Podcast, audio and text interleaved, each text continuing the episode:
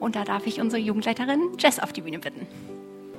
Hey, so cool. Hey, richtig schön, dass ihr alle gekommen seid und ähm, euch nicht abschrecken lassen habt davon, dass wir gesagt haben, wir als Connect machen diesen Gottesdienst, ähm, sondern dass wir einfach gemeinsam hier das so feiern dürfen. Richtig cool.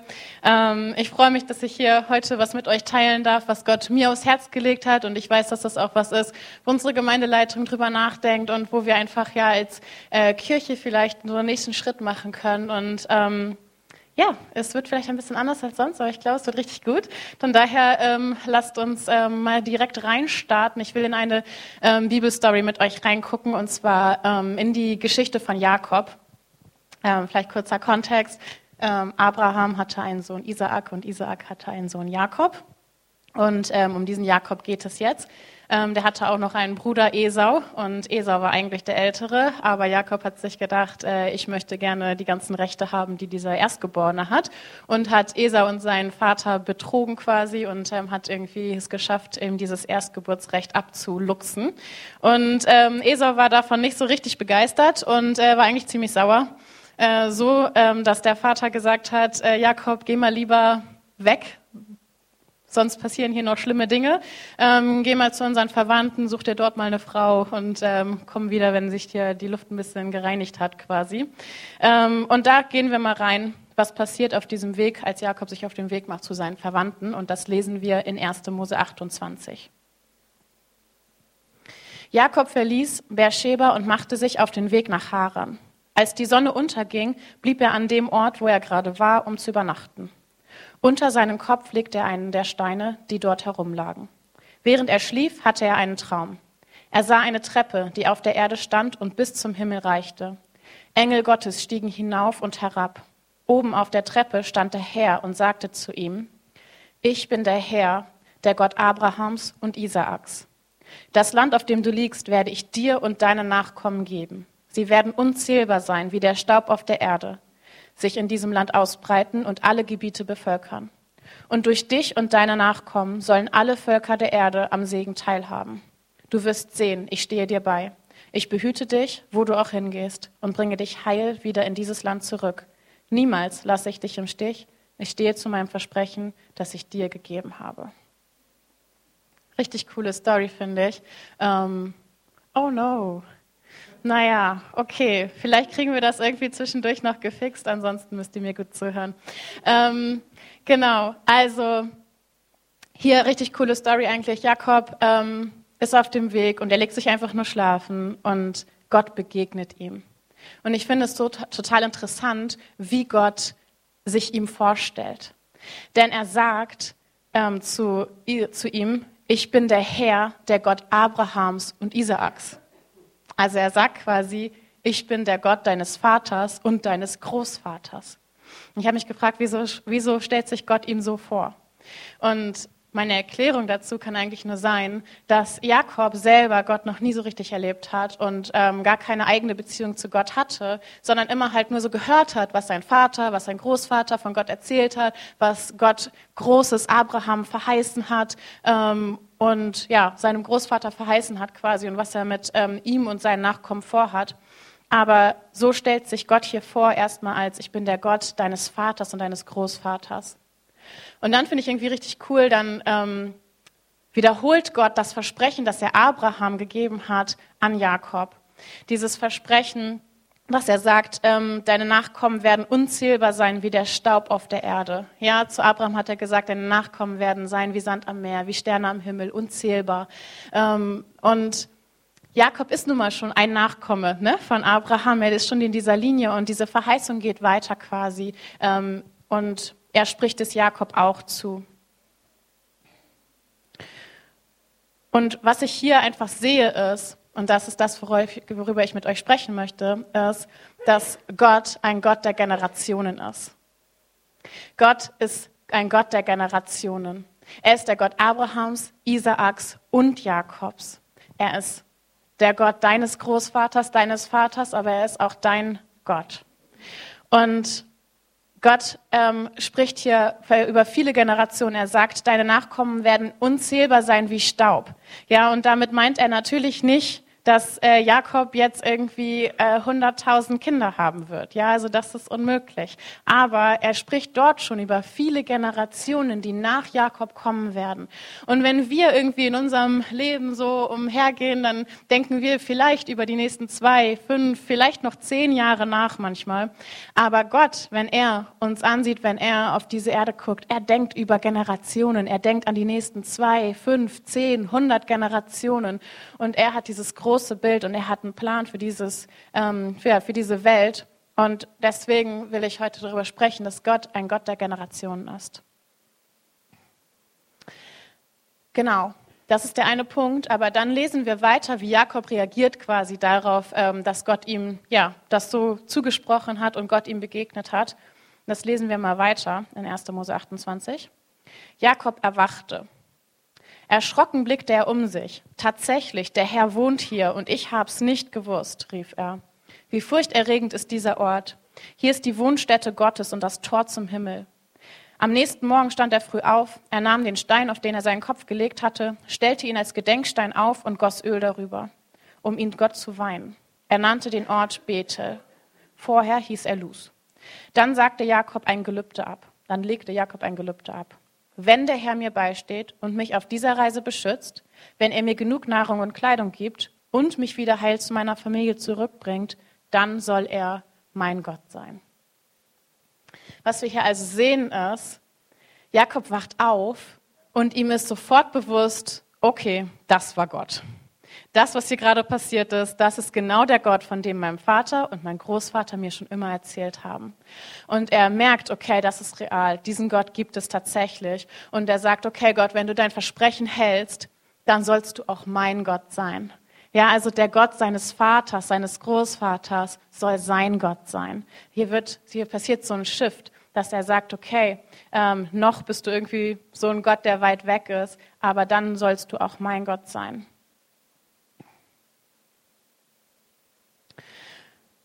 Und dann geht die Geschichte so weiter, dass Jakob dann halt irgendwann bei seinen Verwandten ankommt, äh, dort arbeitet, dort Lea und Rahel heiratet und äh, Kinder kriegt und so weiter. Und ähm, irgendwann ruft Gott ihn wieder zurück und sagt, so jetzt ist der Zeitpunkt gekommen, nimm deine Familie und zieh zurück, ähm, in, ja, zurück zu deinem Vater, zurück, ähm, wo du herkommst. Und das tut er. Und auf dieser Reise ähm, begegnet Gott ihm nochmal und sagt, hey, du sollst nicht mehr Jakob heißen, sondern Israel. Das ist übrigens der, da quasi das erste Mal, dass in der Bibel Israel erwähnt wird. Also daraus ist dann quasi irgendwann das Volk Israel entstanden. Es sind also quasi die Nachkommen von Jakob. Ähm, ja, wer so weiß, Jakobs Söhne sind nachher dann die Namensnenner für die Stämme Israels. Ähm, das heißt, in diesem Moment, wenn wir hier von Israel lesen, ist tatsächlich erstmal nur eine Person ähm, gemeint, Jakob. Jakob wurde Israel genannt. Und wir lesen dann in 1. Mose 33, 20, nachdem er also zurückgekommen ist ähm, in sein Land und er quasi ja, heile wieder angekommen ist und Esau auch äh, ihn nicht mehr umbringen will und ihn wieder aufnimmt und so weiter, ähm, lesen wir, und er richtete dort einen Altar auf und nannte ihn Gott, der Gott Israels. Und ich finde das so stark, weil er kommt wieder und er löst auch quasi sein, also Gott hat sein Versprechen eingelöst und er löst dann sein ähm, Gelübde, sein Versprechen ein und sagt, okay, dann sollst du mein Gott sein. Und er baut diesen Altar auf und er sagt, und dieser Altar soll heißen Gott, mein Gott eigentlich. Gott, der Gott Israels. Gott, der Gott Jakobs. Und er sagt, okay, du darfst mein Gott sein. Hey, so cool, wenn sowas passiert. Und das ist was, was ich zum Beispiel bei uns in der Jugendarbeit ganz viel erleben darf dass Jugendliche, junge, ähm, Erwachsene, Jugendliche, Kinder, irgendwie all das, was da bei uns ankommt, quasi kommt und sie bringen diesen Glauben mit, den ihre Eltern ihnen beigebracht haben. Oder ja, es ist halt so mal. Das gehört irgendwie so dazu. Ja, irgendwie, es gibt einen Gott. Aber sie haben diesen Gott selber vielleicht noch gar nicht so krass erlebt oder noch gar keine eigene Beziehung aufgebaut. Und so ist es doch häufig bei Kindern, dass, sie, dass es für sie eher so, es ist der Gott ihrer Eltern oder ihrer Großeltern? Ist es der Gott, von dem die Erwachsenen irgendwie ständig reden? Ist es der Gott, wo die Kinderdienstmitarbeiterin mir ständig irgendwelche Geschichten drüber vorliest? Ähm, ist es der Gott, vielleicht sogar, ist, vielleicht können sie sogar sagen, hey, es ist der Gott, der meine Mama geheilt hat.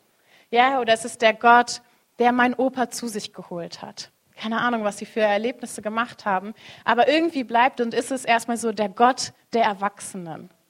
Und erst kommt irgendwann, und irgendwann kommt dieser Punkt, und das ist so schön, weil ich das häufig so miterleben darf, ähm, dass sie selber eine Begegnung mit Gott haben, so wie Jakob hier. Gott spricht ganz persönlich zu ihnen und sie merken, wow, dieser Gott ist gar nicht nur ein Gott, der irgendwie der Erwachsenen, es ist ein Gott, der mich sieht tatsächlich, der mein Gebet erhört, ein Gott, der zu mir sprechen will.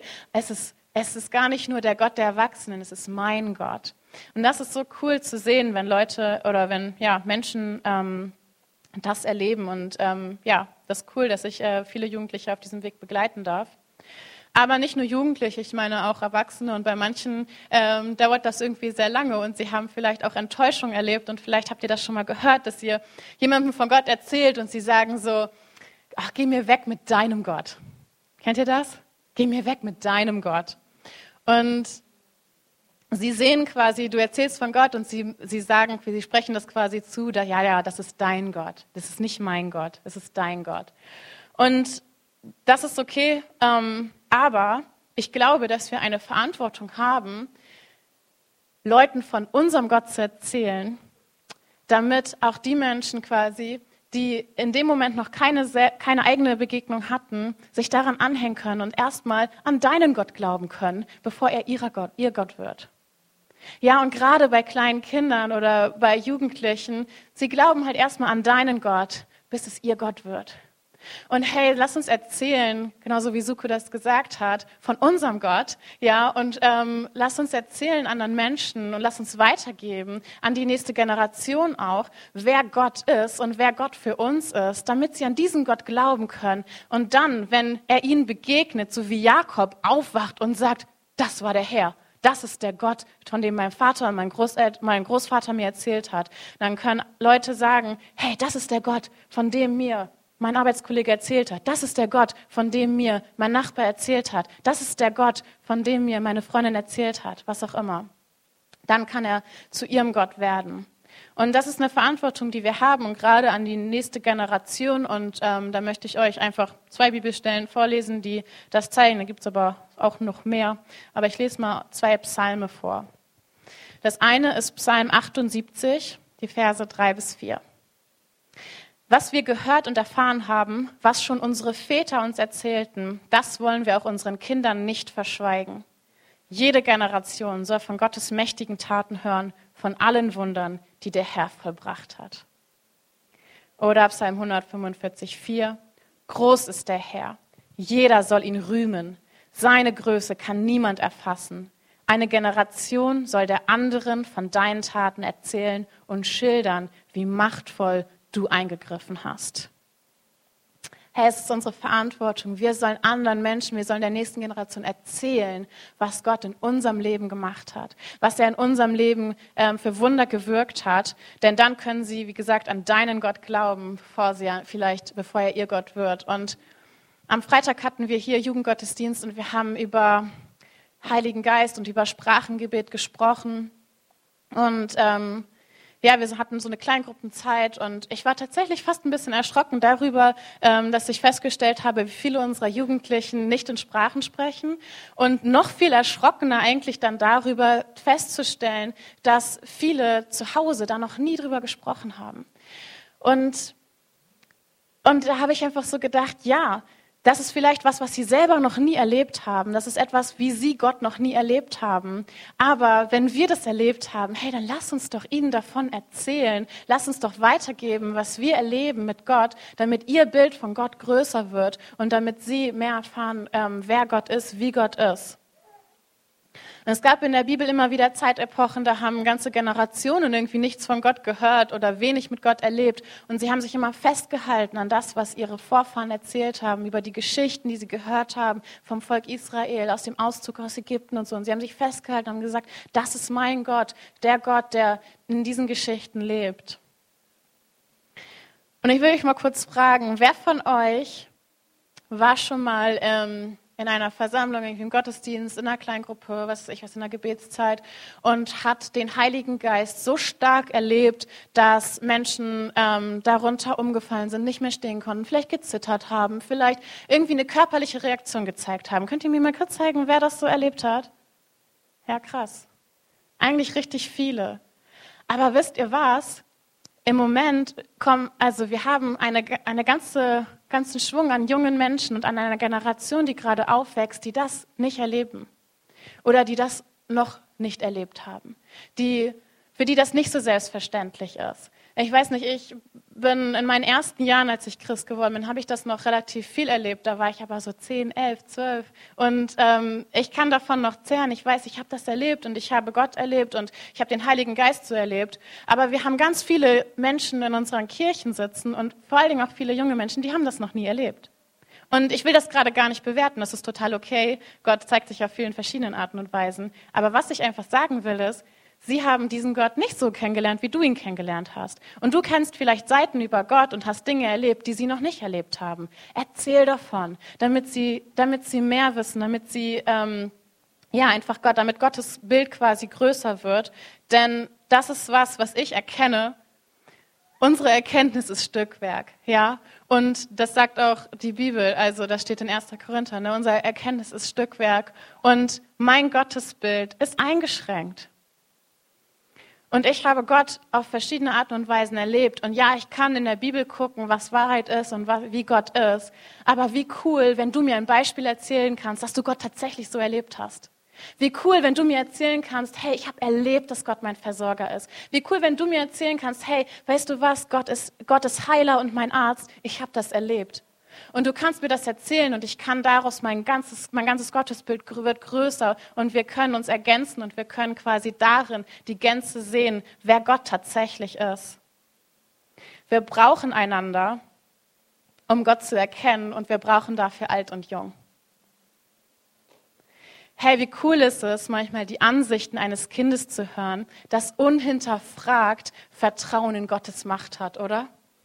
Und das so selbstverständlich für so kleine Dinge betet, für die wir gar nicht mehr trauen, vor Gott zu kommen. Wie cool ist es, einen Jugendlichen zu sehen, der so all in für Jesus geht und so radikal sein Leben verändert. Ähm, ja, so radikal wie Greta Thunberg irgendwie für Klima ähm, kämpft, gibt es Jugendliche, die so radikal für Jesus unterwegs sind. Und ich liebe das zu hören. Hey, am Freitag stand hier ein Jugendlicher und der hat erzählt einfach, ja, und dann habe ich mir gedacht, ich sollte mal die Bibel gegen mein Handy tauschen. Also habe ich einfach, als ich aus der Schule kam, statt mein Handy meine Bibel genommen.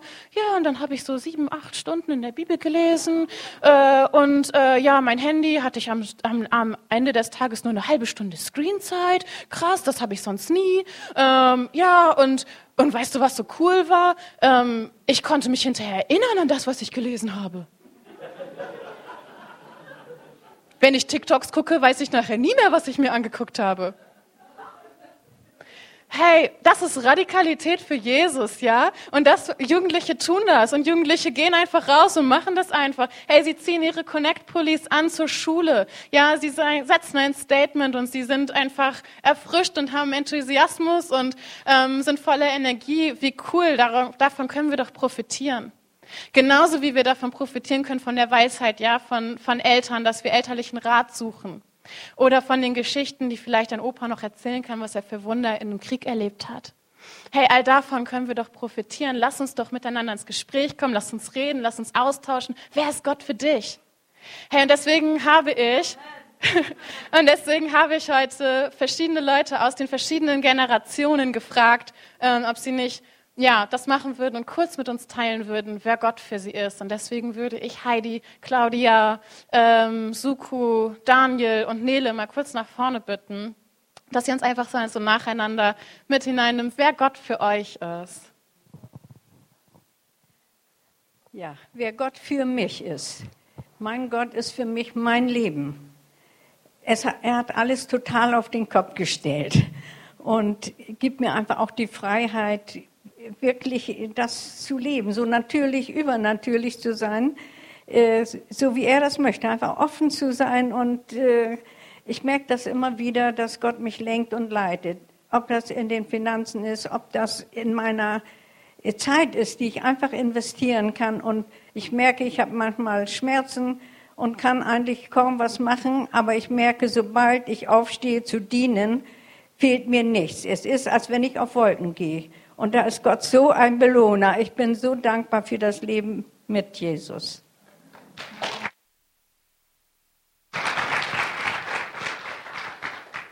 Mein Gott ist für mich wie ein Anker. Als ich Gott kennenlernte, hatte ich eine schwierige Zeit und ging durch eine Trauerzeit.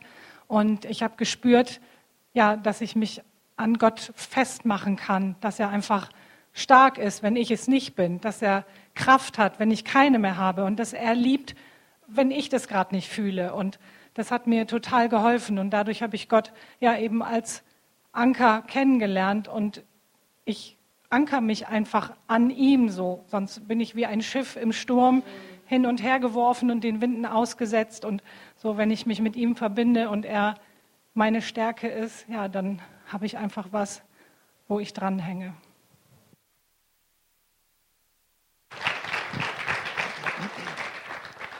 Ja, Jesus ist für mich mein Befreier.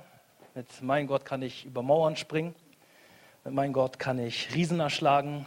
Jeder Kampf oder jeden Kampf, den ich kämpfe mit Gott, ich weiß, dass ich gewinne. Es fühlt sich manchmal so an, so keine Ahnung, und dann hat man so einen riesen Berg vor sich und man denkt, das geht gar nicht. Und dann kommt Gott und zack, der Berg ist weg. So irgendwann so, der nächste. So, ne? Also mein Befreier ist Jesus für mich.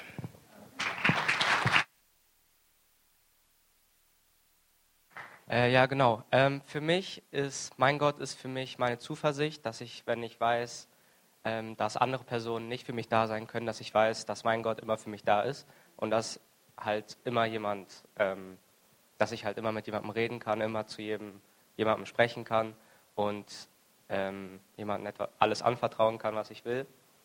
Und das ist halt sehr befreiend für mich. Und ja, genau, das ist mein Gott für mich.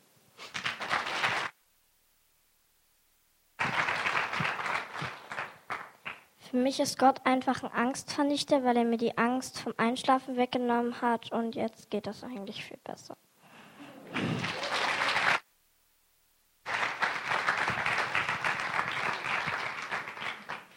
Hey, so cool, oder? Alle diese Menschen haben erlebt, dass dieser Gott ihr Gott ist. Und sie können teilen, wie sie Gott erlebt haben. Und vielleicht gibt es irgendwie einen Bereich, wo du struggles und wo du irgendwie sagst, boah, da habe ich Gott irgendwie noch nicht erlebt. Hey, lass dir zusprechen von jemand anderem. Doch, er ist mein Angstvernichter. Er ist auch dein Angstvernichter. Hey, cool, oder? Richtig stark.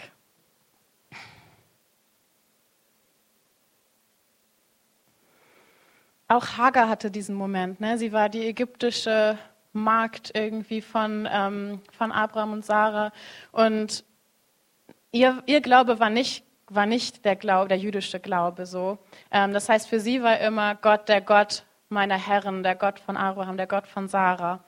Bis sie eines Tages Gott selber begegnet und Gott ihr zuspricht, hey, ähm, ich, ich, ich habe dich gesehen und ähm, ich kenne dich und ich werde mich um dich kümmern. Ja, und ab dem und sie und sie sagt, hey, er ist der Gott, der mich sieht. Gott ist ihr begegnet und in dem Moment wird dieser Gott, der eigentlich doch der Gott von so einem anderen Volk ist, wozu ich gar nicht gehöre, wird auf einmal ihr Gott. Und es ist der Gott, der sie sieht. Und so ist es doch für uns alle. Und dieser Gott ist unser Gott. Ja, und dein Gotterlebnis kann mein Gotterlebnis werden. Und mein Gotterlebnis kann dein Gotterlebnis sein. Und ich finde es einfach so cool zu sehen, ja, wie Gottes Bild so größer wird irgendwie, wenn wir das einfach miteinander teilen. Ähm, genau. Und Gott sieht Alter ein bisschen anders als wir. Gott beruft jung und alt. Und das lesen wir überall in der Bibel. Also nur mal ein paar Beispiele. Abraham und Sarah, sie waren um die 70, als Gott ihnen diese Verheißung gegeben hat. Mose war 80 Jahre alt, als ähm, Gott ihm in dem brennenden Busch erschienen ist und gesagt hat, für mein Volk aus Ägypten. Ja, du bist nie zu alt, damit Gott dich gebrauchen kann. Gott will durch dich wirken und er will deine Generationen und die Generationen nach dir durch dich segnen. Josef und Maria, die waren jugendlich. Wir wissen nicht genau, wie alt sie waren. Irgendwas zwischen 13 und 20 wahrscheinlich. Ähm, Jeremia, er wurde im Alter von 16 Jahren zum Propheten berufen. Muss dir mal vorstellen, 16 war der und dann wurde gesagt, hier, so du bist unser nächster Prophet übrigens. Ne? Die Jünger Jesu, als er sie berufen hat, sie waren alles Teenager. Man geht davon aus, dass wahrscheinlich Petrus mit seinen 21 Jahren der Älteste unter ihnen war. Und sie sind drei Jahre mit Jesus zusammen gegangen und er hat an ihren Charakter gearbeitet, an ihrer Persönlichkeit gearbeitet. Aber danach haben sie die Kirche gebaut. In jungen Jahren. Herr, und ich liebe Josia. Er war acht Jahre, als er König wurde und sein Volk zurückgeführt hat zu Gott. Das lesen wir in 2. Chronik 34. Josia wurde mit acht Jahren König und er regierte 31 Jahre in Jerusalem. Er tat, was dem Herrn gefiel. Ist das nicht cool? Acht Jahre und er tat, was dem Herrn gefiel. Warum konnte er das tun? Warum konnte er tun, was dem Herrn gefiel?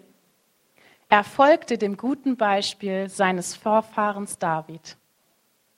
Er folgte dem guten Beispiel seines Vorfahrens David. Er hat gesehen, wie David Gott, ähm, ja, Gott geehrt hat durch seine Taten. Und als Achtjähriger sagt er, das will ich auch. So will ich auch sein. Ich will Gott auch folgen. Und da konnte er tun, was Gott gefiel.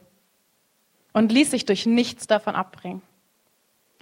In seinem achten Regierungsjahr, also wenn wir rechnen, dann ist er ungefähr 16, als er noch sehr jung war, begann er nach dem Gott seines Vorfahren Davids zu fragen. Das ist genau dieser Punkt. Ne? Irgendwann fangen sie an, die Jugendlichen, sie erstmal folgen sie einfach und sie tun einfach irgendwie das, und dann kommt der Punkt, wo sie sagen, hey, ich hinterfrage das und ich suche diesen Gott selber, diesen Gott von David. Er soll mein Gott werden. Ja, und dann sucht er, ähm, sucht er Gott. In seinem zwölften Regierungsjahr, jetzt ist er so ungefähr 20, fing er an, die Opferstätten, die heiligen Pfähle und alle geschnitzten und gegossenen Götzenfiguren aus Jerusalem und ganz Judäa zu beseitigen. Das heißt, er fing dann an, ähm, das, im Endeffekt das Volk zu reinigen und zu sagen, alle Götzen schmeißen wir raus, wir folgen nur noch Gott. Ähm, und ja, er bringt ihnen quasi wieder bei, was es heißt, Gott zu folgen, Gottes Gebote zu halten und ein Leben mit Gott zu führen. Ist das nicht cool? Mit 20 Jahren. Mit acht hat er schon getan, was Gott, ihm, was Gott gefiel. Mit 16 hat er diesen Gott gesucht und gefunden. Und mit 20 hat er dann gesagt, okay, Leute, die Richtung. Da gehen wir lang. Und er ist Gott gefolgt. Hey, du bist nicht zu jung, um damit Gott Großes durch dich tun kann. Ja, und wir leben nun mal in einer Zeit, und das ist richtig cool, wo der Heilige Geist in jedem von uns lebt, egal wie alt wir sind. Ja, wir kennen das alle. Zweit, äh, Apostelgeschichte 2, ähm, Pfingst, Pfingsten ist, äh, der Heilige Geist fällt auf die Leute und ähm, die Leute drumherum fragen sich, was ist denn hier los? Sind die alle betrunken? Und die Antwort ist nein, hier erfüllt sich, was Gott durch den Propheten Joel vorausgesagt hat. Bei ihm heißt es, in den letzten Tagen spricht Gott, will ich die Menschen mit meinem Geist erfüllen. Eure Söhne und Töchter werden aus göttlicher Eingebung reden. Eure jungen Männer werden Visionen haben und die alten Männer bedeutungsvolle Träume. Allen Männern und Frauen, die mir dienen, will ich an jenen Tagen meinen Geist geben und sie werden in meinem Auftrag prophetisch reden. Jung und alt werden prophetisch reden. Die Söhne und Töchter werden, ähm, Träume haben wir, glaube ich, die Alten, ne? Naja, wie auch immer, ähm, werden göttliche Eingebungen haben, ähm, Visionen haben. Ja? Jung und alt. Gott möchte ähm, alle gebrauchen. Ich glaube, wir sind manchmal so geprägt von unserer westlichen Sicht darauf, was eigentlich jung und alt ist und was eigentlich Kind und erwachsen ist. Ja, bei uns sind Kinder bis 18 irgendwie und dann ist man erst erwachsen. Ähm, in den USA ist man sogar bis 21 und dann wird man erst erwachsen. Aber nach jüdischer Tradition bist du mit 12 als Mädchen und mit 13 als äh, Junge erwachsen. Ja? Und das sehen wir in der Bibel einfach, dass Gott, dass Gott junge Menschen als reif und erwachsen betrachtet und sie nutzt, ähm, um Menschen zu erreichen und mit ihnen Großes zu tun. Und ich will uns einfach heute so fragen, haben wir das so im Blick? Sind wir bereit, ähm, auch jungen Menschen zuzuhören, wenn sie was erzählen? Sind wir bereit, in den Austausch zu gehen über Generationen hinweg ähm, und uns auszutauschen darüber, wer Gott ist? Sind wir bereit, Geschichten zu erzählen, was wir erlebt haben? Und sind wir bereit zuzuhören, wenn andere Menschen von ihrem Gott erzählen? Und äh, sind wir bereit, zusammenzukommen und gemeinsam ähm, Gott zu dienen? Und wisst ihr, es geht nicht darum, irgendwie jetzt irgendwie zu sagen, okay, ähm, die jungen Menschen hier sind irgendwie alle berufen und äh, jetzt auf einmal soll jeder Gottesdienst genauso aussehen wie heute und nur noch Jugendliche sollen das machen. Darum geht es überhaupt gar nicht. Ne? Sondern es geht wirklich darum, einfach zu sehen, hey, diese Jugendlichen haben krasses Potenzial und Gott will sie benutzen. Gott will die Kinder benutzen. Gott will, ähm, will Oma und Opa benutzen. Gott will jeden benutzen. Und, und wir wollen gemeinsam Gottesdienst feiern und gemeinsam diese Kirche bauen. Weil, sind wir mal ganz ehrlich, 60-Jährige bauen Kirche für 60-Jährige. Und 15-Jährige bauen Kirche für 15-Jährige. Das ist ganz normal. Aber wenn wir alle Generationen erreichen wollen und Gott ist ein Gott der Generationen, er will jede Generation erreichen, hey, dann müssen wir das gemeinsam machen und dann müssen wir gemeinsam die Generationen erreichen. Und dabei, wie gesagt, geht es überhaupt nicht darum, irgendwie jetzt Leute zu ersetzen, sondern es geht darum, dass wir uns gegenseitig unterstützen, dass wir unser, unser Feld erweitern und dass wir uns gegenseitig zuhören. Und ich glaube, nicht nur in Kirche, sondern generell in Gesellschaft ist das ein Thema. Gott will dich gebrauchen, um deine Generation zu erreichen und die nächste Generation zu befähigen, wieder ihre Generation zu erreichen. Herr, wir brauchen 80-Jährige, die 50-jährige Mentoren. Wir brauchen 50-Jährige, die 30-Jährige anleiten. Wir brauchen 30-Jährige, die 20-Jährige anleiten. Wir brauchen 20-Jährige, die 15-Jährige anleiten. Und die 15-Jährigen leiten wieder 12-Jährige an. Und bringen ihnen bei, wer Gott ist und wie sie Gott erleben können.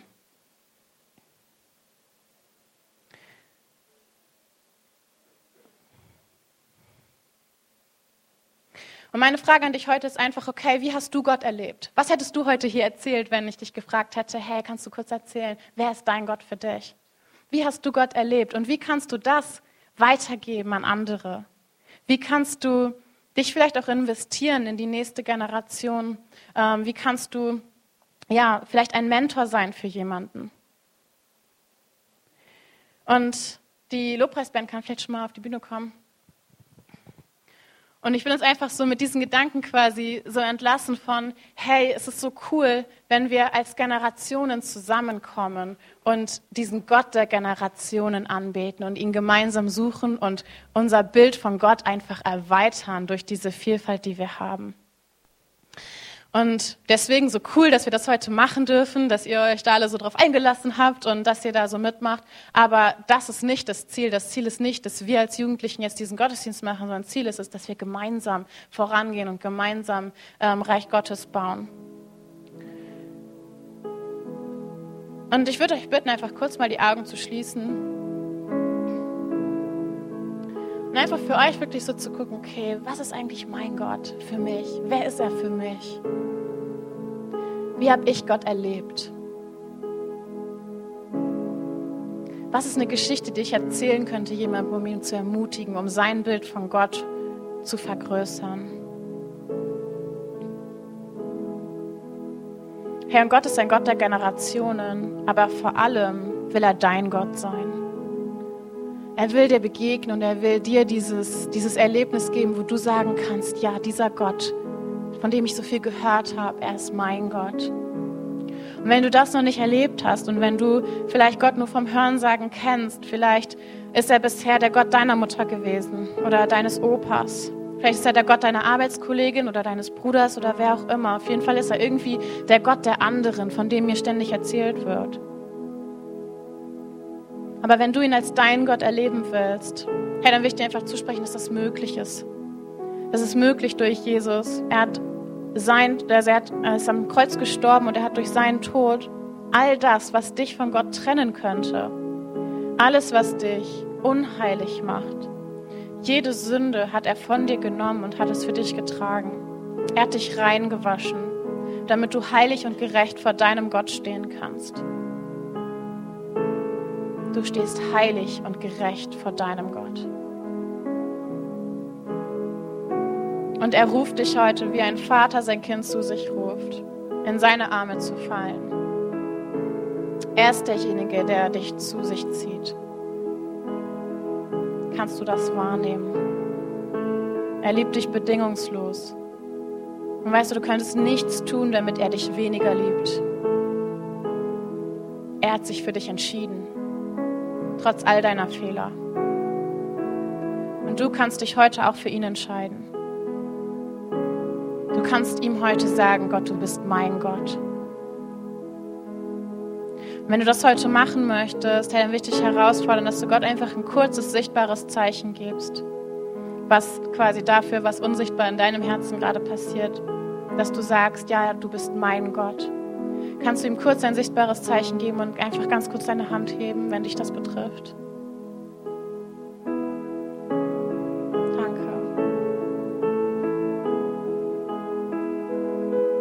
er ist dein Gott.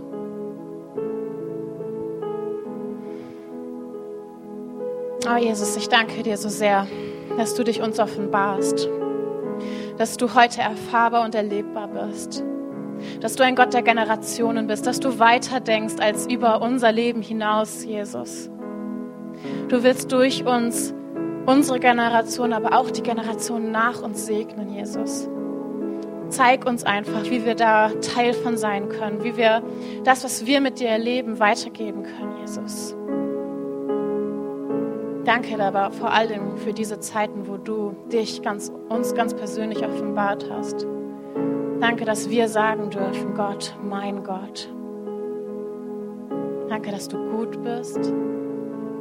Danke, dass du uns so unendlich liebst. Amen.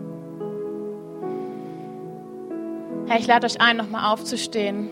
Wir wollen, wir wollen gerne mit euch noch einmal in den Lobpreis gehen. Macht euer Herz nochmal weit und äh, genau, geht einfach ins Gespräch mit Gott.